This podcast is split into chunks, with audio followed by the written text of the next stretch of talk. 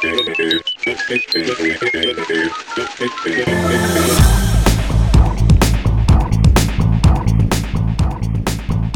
Olá a todos e a todas, sejam bem-vindos a mais um MakerCast. Meu nome é Michael, sou do Maker Club e nessa sala de pelúcia estou com. Boa tarde, galera. Eu sou de Maria e hoje eu saí de trás do computador para ficar atrás do microfone. Olha só, olha só. Hoje a gente vai falar sobre animação, aqueles desenhos que se mexem aí em vídeos, em filmes, coisas do tipo, aquilo que sempre atrai o olhar da criança. E a gente vai falar um pouco sobre os princípios básicos dela, né? Sobre como o Yuri começou e esse tipo de coisa. Bom, sem enrolação que a pauta aqui tá show de bola, então bora pro papo. Bem, Yuri, antes de mais nada, só quero saber como é que você aí na, na sua adolescência, ao invés de querer ir pra festa e tal, como é que você mirou é, nessa área aí do, do conhecimento ali, quando você tava brincando no computador, por que, que você decidiu aprender esse tipo de coisa? É, então, eu jogava jogo e às vezes via várias coisas no YouTube e comecei a mexer com esse tipo de coisa. Então eu tinha um grupo de amigos e eles precisavam de uma intro para um canal de YouTube que a gente estava fazendo. E eu acabei começando a procurar e mexer com isso para ver como que era.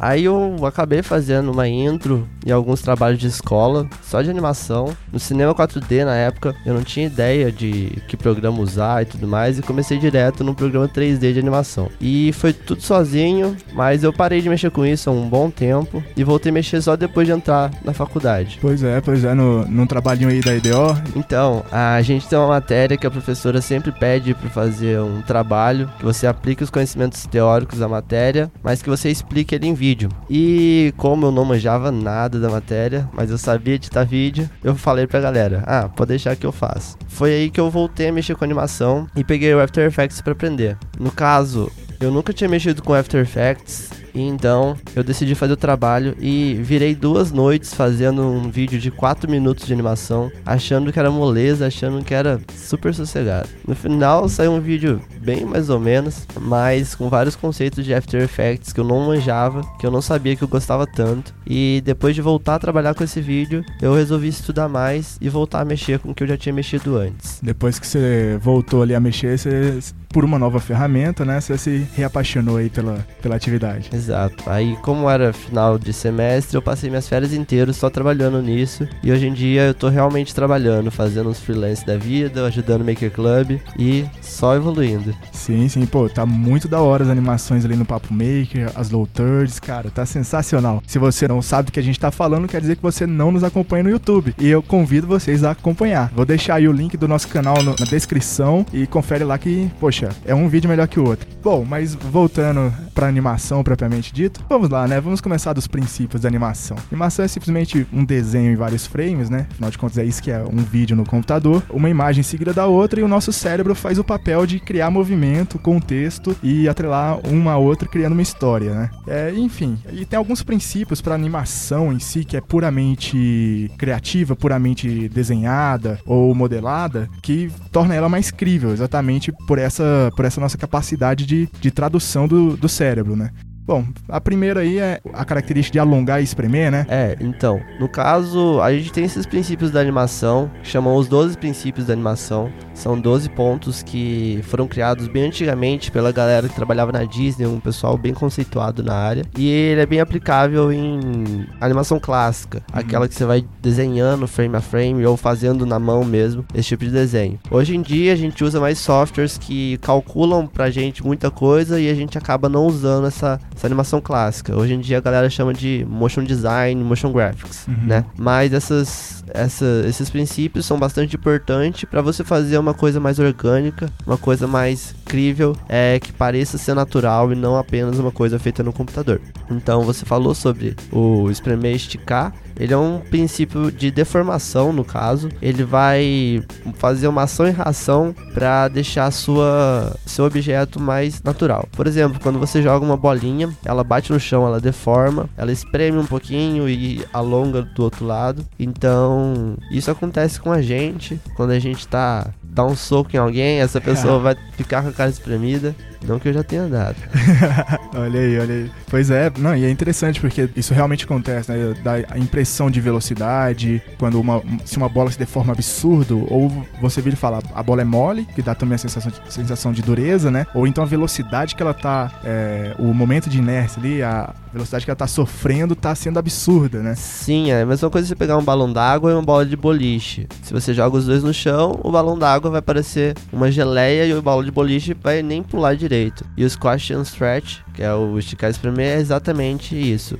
Ele querer demonstrar a ação e reação entre os objetos. Sim, sim, pô, e também até serve não, não só entre objetos, né? Serve para enfatizar poses, é aumentar um pouco o senso crível, né? Só que uma coisa que a gente tem que, tem que deixar sempre que a gente faz é, esse tipo de coisa, é o volume constante, para o objeto não crescer e diminuir do nada e a gente ficar, ué. As formas ele tem que mudar, né? Tem que sofrer o alongamento no, é, em algum eixo, a restrição em outros, mas tem que manter crível ali. Você tem que usar a parte artística, mas tem que usar a parte física também para não parecer algo de outro mundo. Sim, então, sim. você não vai fazer um cubo cair no chão e ele ficar todo espremido sem ter um pouquinho de altura. Então, você sempre tem que manter, tentar manter essa proporção de volume. Aí a gente tem o segundo princípio da animação, chama o antecipação, né? A, isso, isso. No caso que você sempre tem que mostrar para quem tá assistindo o movimento que você vai fazer. É no caso uma antecipação, você vai gerar uma expectativa pro seu espectador Justo. e quando, por exemplo, você vai dar um pulo, você tem que dar agachar, agachar um pouquinho, pegar o um impulso e depois você vai conseguir dar esse pulo. Sim, tem uma sim. transferência de energia e a antecipação pega exatamente essa transferência de energia. E é bom também é, usar o princípio de antecipação para você pôr humor, às vezes você mostrar uma expressão facial antes dela acontecer e também às vezes para quebrar a expectativa do de quem tá assistindo. Se você faz uma, uma antecipação e acaba fazendo um movimento diferente, às vezes causa um humor, causa um efeito que você causa surpresa no seu, na, em quem tá assistindo seu, sua peça. Sim, sim. Pô, e a antecipação também em uma em uma cena com vários objetos, né? Às vezes é, é para chamar atenção antes que o fato aconteça, né? Porque senão o fato acontece e você fica, eita, perdi, o que, que houve ali? É, principalmente que tem algumas coisas que são muito rápidas, né? Exatamente, você mostrar que o movimento vai acontecer pro seu, pra pessoa ficar atenta no que tá acontecendo. Exatamente, e, e pra pessoa poder ficar atenta no que tá acontecendo, a gente separa em estágios, né? É, exatamente. Aí a gente tem o terceiro princípio da animação, que é o staging. Ele é exatamente para dar ênfase no objeto da sua cena. Você vai usar diferente tipo de câmera, diferente tipo de posicionamento de câmera, é, para causar exatamente o, o foco, mudar o foco da sua cena para o que você quer.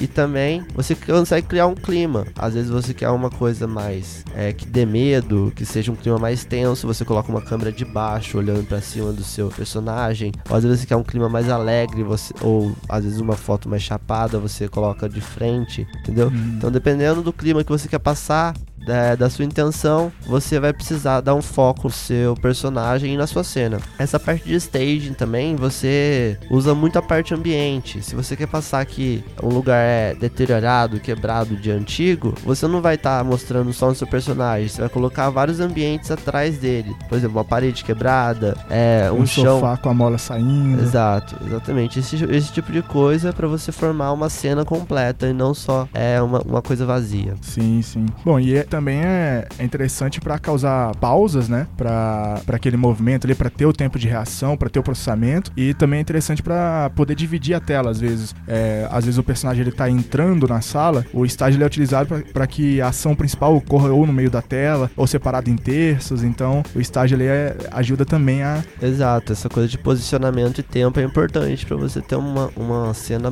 bastante linear e visível para o seu telespectador.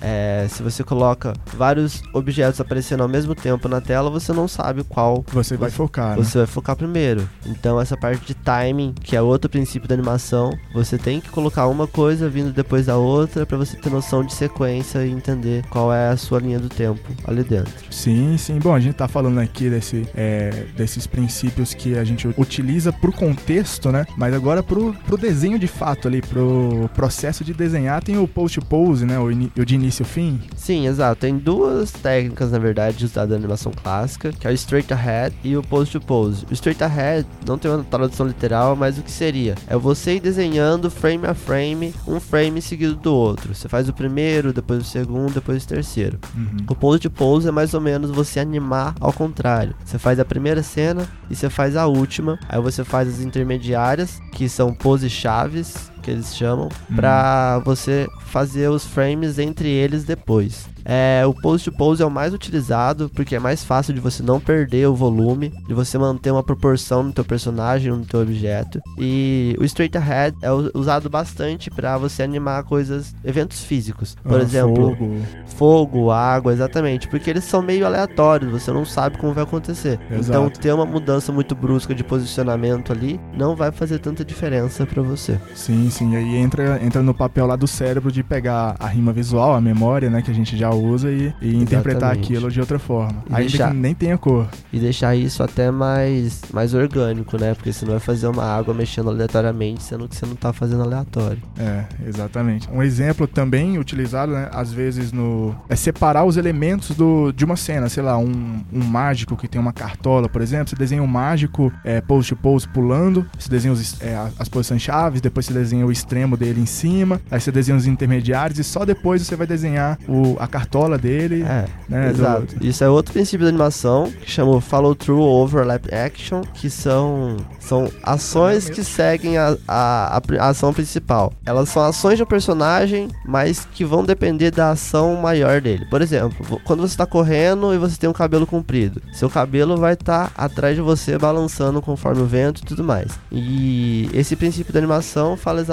isso, que você precisa propagar o movimento do personagem principal naquilo que está junto com ele. Por Uhum. exemplo, você falou da cartola. Quando você começa a correr, se você não segurar a cartola, ela vai cair ela da sua voar. cabeça. Sim, sim. Então ela vai seguir o seu movimento. E isso é outro princípio que a gente poderia fazer um- uma analogia com inércia, né? Uhum, Tudo sim, que se mexe vai fazer outra coisa se mexer. É, que são das ações sobressalentes, né? Essa das inércias são exatamente pra dar esse, esse senso crível aí da física, atrasar o início da, dos secundários, né? Ou atrasar o início dos movimentos secundários, retardar o fim do movimento deles, né? Então, Exato. E quando você, a gente fala disso, se a gente parar pra pensar e observar as coisas do nosso mundo, nada se mexe de forma linear. Tudo Exato. acelera e desacelera. E isso é outro princípio da, da animação que chama slow in, slow out. Mas atualmente a gente usa mais os termos easy in, easy out, que simplificando é amaciar a sua animação. O que, que é isso? Por exemplo, quando você joga uma bola pra cima, ela começa parada na sua mão, você vai colocar velocidade nela, mas ela vai perdendo aceleração conforme chega no ponto máximo. Aí ela tá parada de novo, ela ganha aceleração e quando ela bate no chão, ela tá com a maior aceleração dela. Então ela sempre começa devagar e vai indo mais rápido.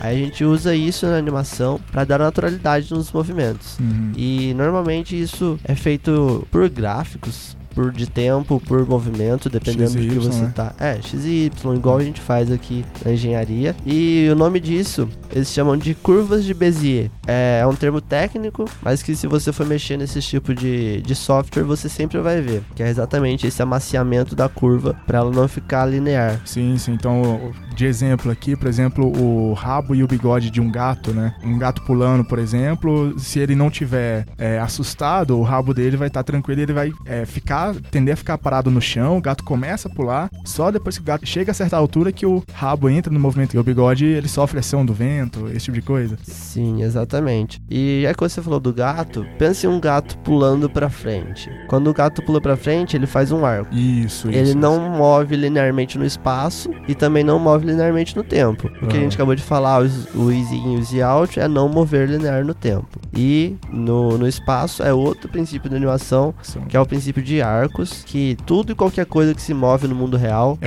é orgânico, é é parte, orgânico e se move em arcos. Pode ser um arco maior, um arco menor, mas se move em arco. Até aquilo que não sobe e desce se move em arco. Se você fizer um movimento lateral, dificilmente você vai fazer um movimento que é reto. Sim, Muito, sim, tipo, sim. Para animais, coisas físicas, normalmente esses movimentos são em formato de arco e quando você coloca isso na animação, você consegue uma coisa muito mais natural. Mas isso não é uma coisa que a gente usa muito no motion graphics. Se você está fazendo uma peça de publicidade e tudo mais, dificilmente você vai colocar as coisas em arco para você demonstrar naturalidade. Se você estiver mexendo com personagem, sim, mas com formas geométricas, Isso dificilmente você usa. Sim, sim, isso não é necessário, né? Não é necessário. Mas tem muita gente que usa esse, esse artifício para estilizar a peça e deixar, às vezes, as coisas mais orgânicas e com uma personalidade própria. Sim, sim. Então, de exemplo aí, se a gente for apontar para um lado, o cotovelo ele vai fazer um mini arco ali para deixar é, a mão mexe, a mão é, digamos assim, a ação primária, né?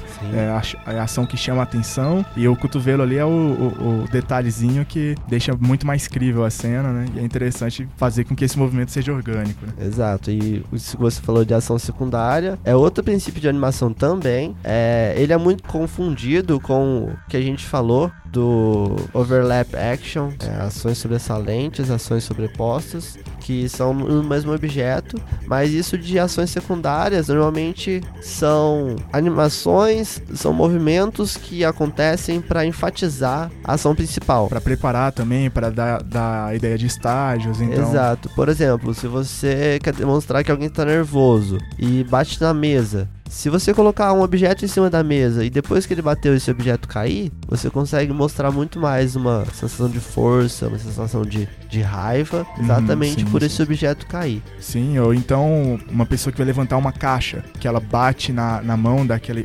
É, como é que é o nome? Aquele.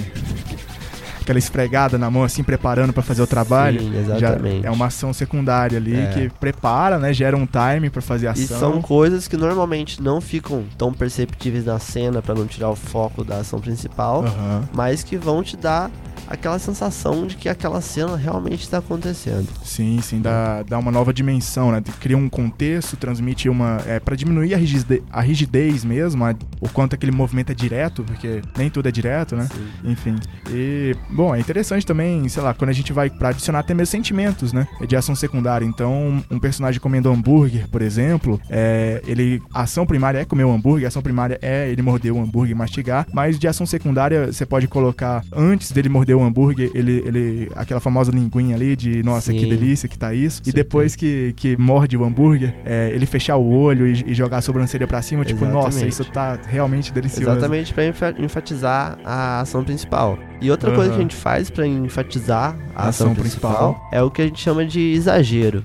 Isso, nossa. Exatamente. E, por exemplo, você deu o exemplo do hambúrguer. Quando você vai comer um hambúrguer, se você quer mostrar que a pessoa tá com muita, Muita fome, fome. Abra a boca dela de uma maneira muito excessiva. Que você vai fazer ela morder o hambúrguer com uma fome que você não tava sentindo, que você vai passar a sentir se você for. Exatamente. Você vai virar e falar, nossa, que voracidade. Exatamente, a gente usa isso pra expressão facial, para se uma pessoa tá triste, você coloca ela muito triste pra Muito. dar, para dar para entender isso. Quando você tá mexendo com um personagem, você tem que usar esse tipo de artifício exatamente porque pessoa é o que a, gente, a coisa que a gente mais vê na vida. Então a gente Uhum. sabe como é uma, uma expressão feliz, uma expressão triste. É, Só aquela- que quando você não consegue passar isso pro computador, porque é bastante difícil você é, fazer isso muito realista, você usa esse tipo de exagero exatamente pra deixar mais Pra frisar, pra Pra frisar a memória frisar, pra deixar. E isso é uma forma de usar humor também. Por Sim, exemplo, sim. No Papaléguas. Quando as coisas caem em cima do coiote, ele vira um, tipo, alguma coisa chapada, que não tem. Não, Não tem, tem sentido, Não tem né? volume, sabe? Aham. Mas aquilo lá é um exagero exatamente pra causar humor, pra mostrar que aquela ação foi muito forte, que não era pra ter acontecido aquilo de verdade. Sim, sim, é trazer o incrédulo de forma consciente ali, né? É, é desrespeitando um pouco a, a parte do, é, do alongar e espremer, né? Sim. poder, pra poder passar um contexto específico. E isso é muito usado, esse exagero é muito usado exatamente porque as animações elas têm como princípio serem simplistas, né? Tanto pra diminuir o trabalho quanto pra ser mais identificável, também pra aumentar os contrastes, obviamente, né? E também, às vezes, é até pra ajudar na diferença de velocidade. A velocidade que a gente tem, que a gente citou lá do, do slow in, slow out, easy in, easy out, Sim. às vezes a gente tem que colocar menos poses no meio do movimento pra dar uma sensação de velocidade da, daquele movimento ser maior. Então a gente aumenta no exagero Aham. pra não passar despercebido, né? Sim, com certeza. Se você coloca uma coisa esticando um pouquinho mais do que ela deveria, você dá, vai dar uma sensação de velocidade maior do que se ela tivesse Uhum. mantendo a proporção. Sim, Isso sim. é recurso que você vai utilizar para conseguir deixar personalizada a sua animação, você colocar a sua própria identidade ali. Se você pegar as animações da Disney, eles têm muito, muito desses princípios aplicáveis. Se você parar prestar atenção, você consegue encontrar todos eles, certo? A gente parou no exagero, mas tem mais dois ainda pra gente falar. É o desenho volumétrico, que no caso, a gente falou sobre o volume antes, mas essa é na parte do desenho e não na parte das ações. É, se o seu personagem começa de um tamanho, ele tem que manter o tamanho até o final da cena. E se ele fizer algum movimento de rotação, se ele virar de costas, ele tem que manter as proporções. Então você acaba trabalhando com uma perspectiva 3D, mesmo sem tendo 3D no caso de animação 2D. E além disso, o Solid Drawing é mais técnico, que é o desenho volumétrico, é uma coisa mais técnica na parte de desenho, na parte de caracterização do seu personagem.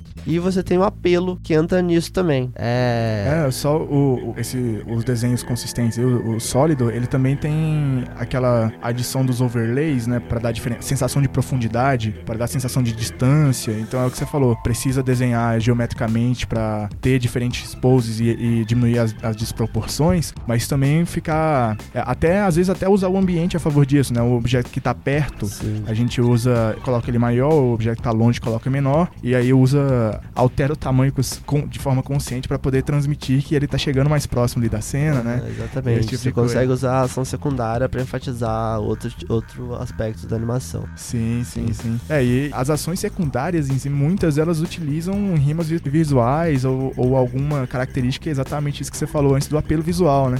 É, pegar, é, pegar o carisma do personagem ou do objeto e utilizar coisas normais ali, né, para uma linguagem que a gente não, que a gente fala inconscientemente, né, linguagem dos gestos ou, ou, ou das expressões. É, a gente pode dar um exemplo de às vezes você vai montar um vilão. É, se você pegar os vilões da Disney, eles são grandes, eles são sempre maiores que o herói e às vezes tem um ombro largo, um queixo mais mais rígido pra mostrar que ele é duro, que ele é forte ou que ele é bravo, Uhum. sabe? Você consegue fazer às vezes alguém mais frágil no desenho ser um pouquinho menor, um pouquinho mais esticado pra mostrar fragilidade. Você acaba usando outras formas geométricas, outros tipos de desenho Pra criar um causar esse apelo visual. apelo, esse apelo visual e mostrar o clima dessa cena, mostrar como ela vai se desenrolar. Sim, sim. Então, outra, outras coisas que também é muito utilizado, não só em animação, em produtos mesmo, né? Pra dar a sensação de ser infantil, a- aumenta a proporção da cabeça de forma exagerada, aumenta o olho pra dar aquele aspecto de fofo, né? Pra transmitir que é,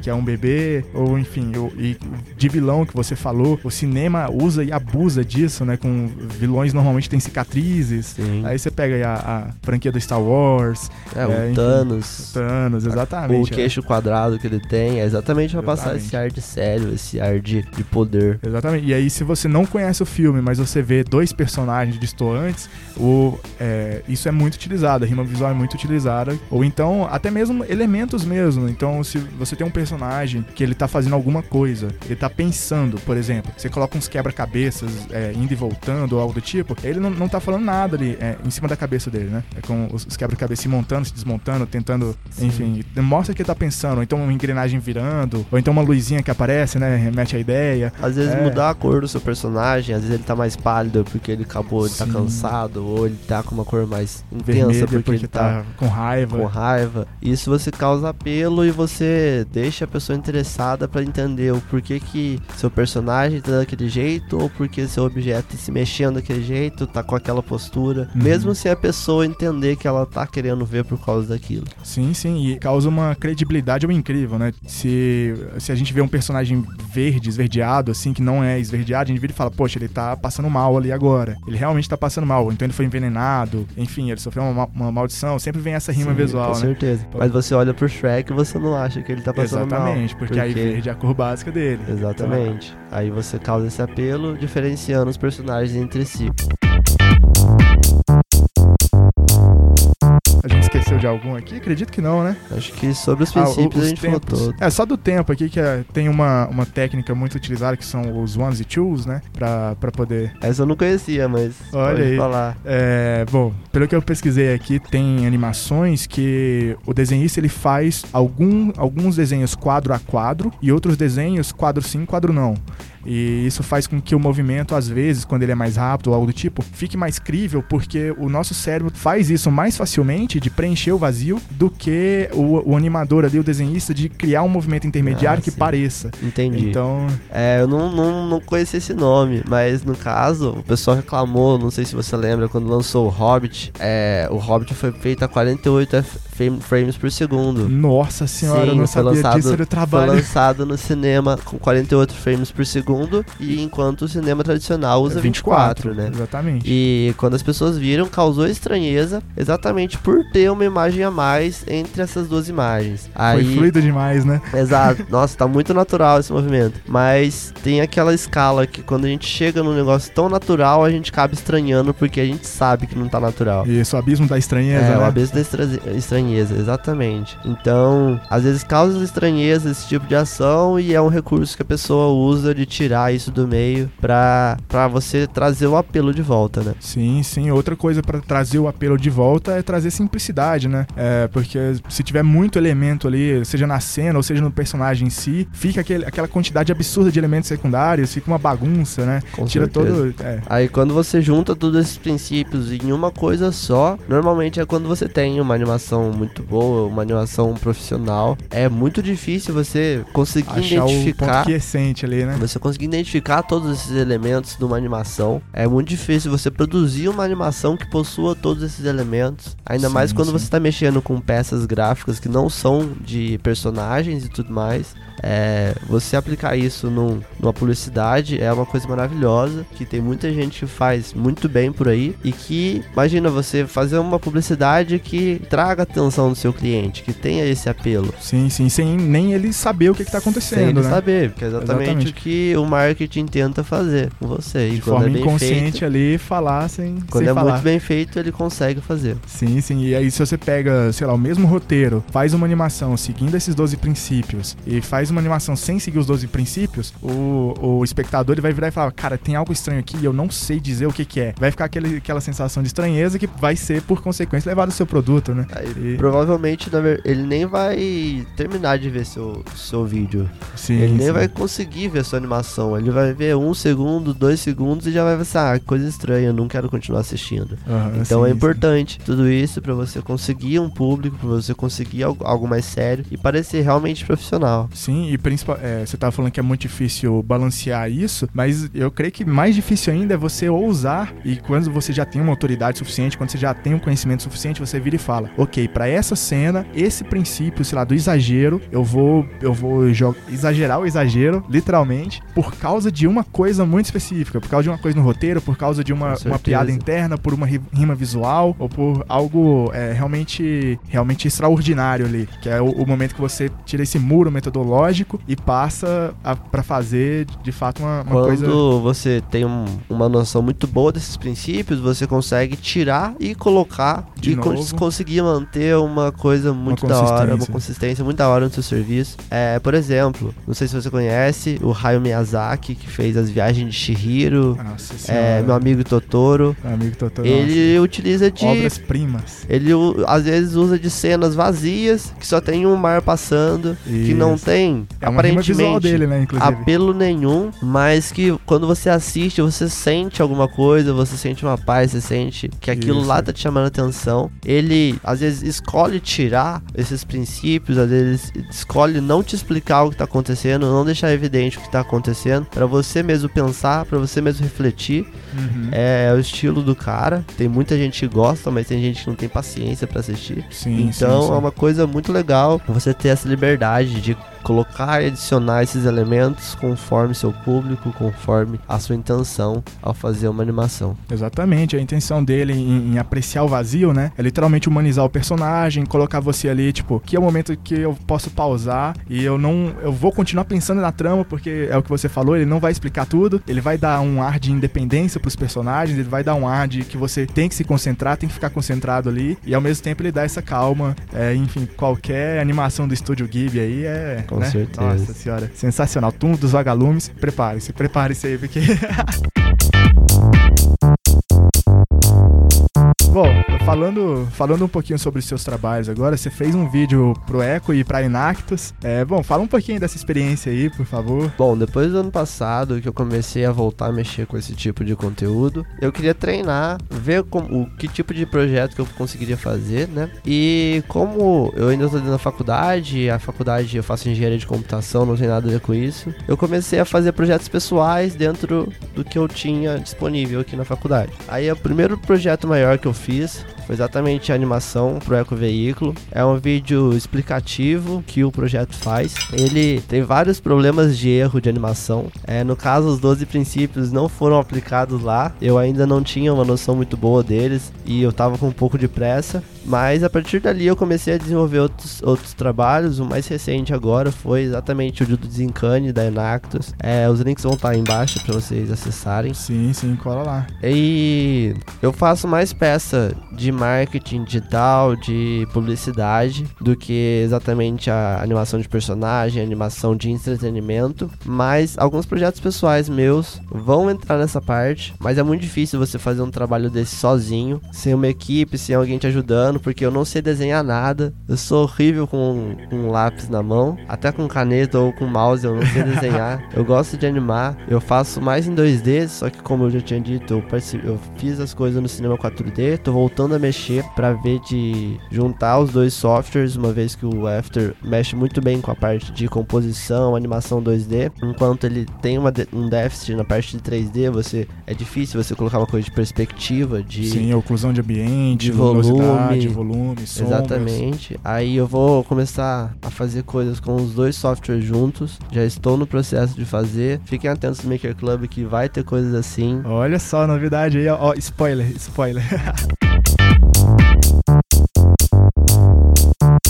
show de bola, show de bola. E é interessante isso, né? Você pegar um, um, projeto pessoal que você se apaixonou e você trazer isso de obrigação, né? Os, os, projetos que precisam de um marketing, precisam de uma linguagem visual, precisam chegar até o público, né? Ser conhecido, ter patrocínio, ter visibilidade. Você pegou uma, uma nova área que você se atraiu muito, estudou e utilizou para alguma coisa, né? E foi aquilo que você falou. Você pode, pode ter falado aqui que o vídeo do Eco Veículo, não, a animação do Eco Veículo não tá perfeita, não tá se, seguindo os 12 princípios, mas é aquele negócio. Não sei se você conhece a retórica das duas linhas. Não conheço. Não, a retórica das duas linhas é quando a gente pensa em alguma coisa e começa, começa a aprender, a gente coloca a nossa expectativa lá em cima, que é a linha ideal. E a gente tá na linha de baixo ali, que é a linha do progresso. Então, o mal feito feito, você sobe aquela linha. Independente do quanto você sobe, você pelo menos tá subindo. Se você não fizer nada, você sempre vai ficar com as duas linhas e você nunca vai alcançar o que você quer, que é ter uma linha só. Com certeza. No caso, eu olho pro vídeo do Eco Veículo hoje em dia, faz quase um ano que eu fiz ele. Uhum. E eu vejo muito erro de animação, muito erro de composição. E hoje em dia eu procuro exatamente ver esses pontos e não errar mais nesses pontos. Exato, você já percebe que você aprendeu muito que. Pô... Exatamente, eu pego o vídeo do Zincane que eu fiz há duas semanas atrás, eu já vejo alguns erros nele, o que tá acontecendo, que eu posso mudar, que às vezes eu não tinha conhecimento do software. Mas esse é o um negócio, a gente sempre tá continuando a evoluir, continuando estudando, porque essa área é muito grande, ela é Uhum. muito vasta, tanto para você fazer entretenimento quanto para você trabalhar com marketing. Então você tem muito a aprender. Eu quero juntar essas duas e ver para onde a gente vai. Não sei ainda. O céu é o limite. O céu é o limite. E é exatamente isso. É, é estar o tempo inteiro aprendendo é o espírito maker, né? É o cara que se interessou ali, fez. Quando a galera precisava de uma introdução, você virou e falou: Cara, ch- é, chamou a responsabilidade, joga no peito aqui que eu domino. Vamos lá, você fez a introdução, se- é, parou por um tempo, isso é completamente aceitável, né? Às vezes na vida a gente foca em outras coisas. Mas depois que você teve a oportunidade de fazer de novo lá no trabalhinho de DO, você virou e falou: Nossa, pera aí que eu tinha esquecido o quanto isso aqui é bom, deixa eu continuar que tá show, tá sensacional.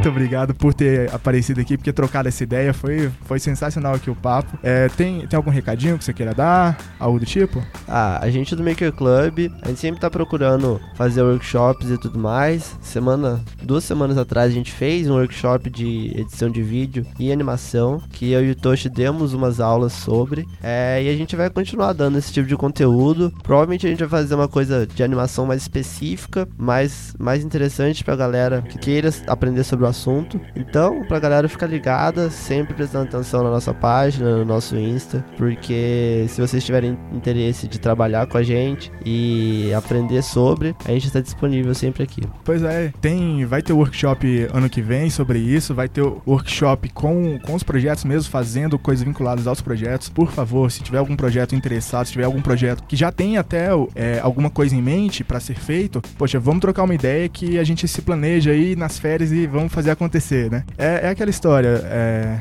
você fez animação lá do GDO, que teve, teve os três exemplos lá, da física, da, da estatística e da biologia, né? E, enfim, já foi, já foi uma, uma primeira experiência, assim, pra sua volta que eu achei sensacional, porque lá eu já vi algumas coisas, como, como você falou, no, do Eco Veículo teve erro, é, no, nesse vídeo do, da IDO teve erro, mas deu para ver o timing lá, uhum. a velocidade que você mostrou os gráficos, o, a criação de estágio para esperar a fala, para esperar o complemento é, do áudio, né? Pra, esperar a narração que faça sentido aquela animação animação, enfim. E também achei interessante porque na, na parte do boato teve, teve o paralelismo, né? Pra simular pra a velocidade de é, Sim, que espalha o boato. Conforme, teve paralelismo, exatamente. Conforme a gente fazia a conta, é, a gente ia aparecendo exatamente a quantidade de. Era bolinhas que estavam representando uhum, pessoas. Sim, sim. A quantidade sim. de pessoas era exatamente a quantidade de bolinhas na tela. Eu sim, acho que foi mais difícil fazer a conta de quantas bolinhas foram do que fazer a animação delas aparecendo. Sim, sim. E aí é, você gerou diversos elementos ali de, é, de atenção em locais diferentes, ou seja, você suspendeu a, a regra ali da, do estágio, mas foi exatamente por um contexto específico, Sim. que é essa ideia de simultaneidade, essa ideia de paralelismo. E falando em boato, tem algum boato aí que vocês não curtem a nossa página do Instagram, página do Facebook. Cara, como assim a gente possa ter isso toda semana, pelo menos dois aí? Tem o MakerCast aqui que você está ouvindo, tem o Pãodcast com o Iagão, tem o Papo Maker. Cara, o conteúdo nosso tá sensacional, tem, pô, a galerinha do Maker Club tá, é muito, muito boa, muito boa mesmo. Eu tenho um prazer de estar nessa equipe. E, enfim, agora eu quero falar com você. Tem algo que você queira fazer? Você quer usar o nosso laboratório? Você quer conhecer o nosso Fab Lab? Você quer ver impressora 3D que você nunca viu? Você quer ver uma CNC, por exemplo? Cara, quer cola com a animação gente. com a gente. É, quer, quer fazer uma animação com a gente? Cara, cola com a gente, cara. A gente, a gente não morde, sendo bem sincero, a gente não morde. Troca uma ideia, vamos ver o que, que a gente tem de assunto em comum. Quem sabe você faz um texto aí pra gente no, no site. Quem sabe a gente esquematiza um mini curso junto, ou um workshopzinho, enfim. Cara, a gente tá aqui para criar, a gente tá aqui para compartilhar e é isso aí. A gente tá aqui para fazer alguma coisa. Vamos fazer alguma coisa, vamos tirar os planos e projetos do papel aí, vamos queimar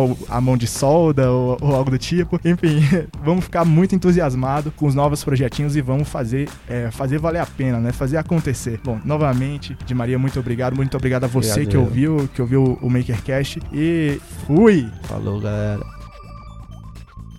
Você acabou de ouvir o podcast do Céu Unifei, um oferecimento de Maker Club, ForLab e Rádio Unifei.